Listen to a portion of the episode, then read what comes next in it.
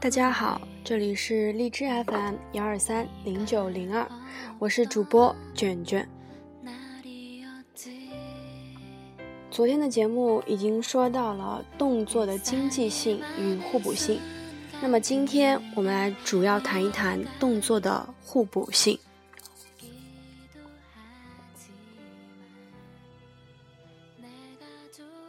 先例举一个典型的反面教材，来自某个初级爱好者的三角肌训练计划。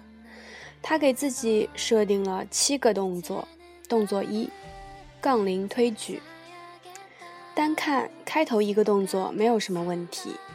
动作二：哑铃推举。哑铃推举跟杠铃推举很相似，有重复的嫌疑。动作三：哑铃前平举。这个动作针对前束，大部分人的前束相比中后束都过于发达，没有必要将前束单独抽出来训练。动作四：哑铃侧平举。侧平举这个动作针对中束，经历上面三个动作之后，本来就发达的前束已经酸胀无比了，因此。在侧平举中，前束很容易就抢走弱势中束的感觉和受力。动作五：哑铃俯身侧平举。这个动作针对后束，一般来说，后束是我们最弱的一块。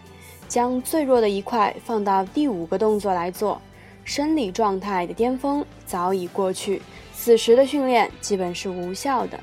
后束在今后还将继续扮演那个最弱的角色。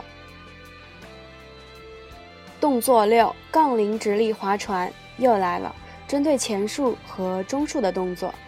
经历了上一个针对后束的动作，前束与中束的充血已经消退，此时又回过头来折腾它们，相当于让肌肉凉了一段时间之后又重新充血。这种二鼓作气的行为也是没有什么好处的。动作七，坐姿器械反飞鸟。那么这个混乱的计划集中暴露了动作的重复、没有互补的问题。我们发现这些错误在许多人的三角肌计划里最为明显。他们对待三角肌都有一种强迫症，一定要将三角肌前、中、后。分别安排一个孤立动作专门训练，其实完全没有必要。你可知某些人仅靠杠铃颈后推举这个动作，整个三角肌就像圆球一样鼓起来了？当然，对于我们大部分人来说，推举动作涉及最多的还是前束和中束，并不会让后束得到太大的刺激，所以单独抽出一个动作来训练后束是有必要的。尽管如此，我们的三角肌计划其实安排三个动作就足够了。比如动作一：俯身侧平举或者反向飞鸟；动作二：杠铃推举；动作三：哑铃侧平举。动作一：俯身侧平举或反向飞鸟，主要针对后束。在精力状态好的时候，将最弱的部位训练完成。那么第二个动作，杠铃推举，这个动作主要打造三角肌的整体块头。如上文所说，这个动作的这个主这种主要动作应该安排最多组数。推举动作与后束训练形成互补，已经疲劳的后束并不会给推举动作。造成太多影响。补充一点，尽管推举动作同时涉及了前束和中束，但我们在动作过程中将意念控制集中在中束会更好一些。第三个动作哑铃侧平举，这个动作针对中束。事实上，若推举动作能够让你的整个中束充分发展，侧平举已经可有可无。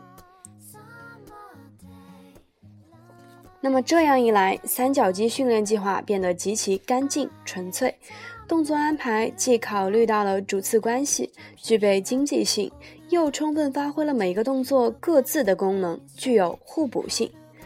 据我所知，某些高级训练者都在长期使用这类简洁明了的计划。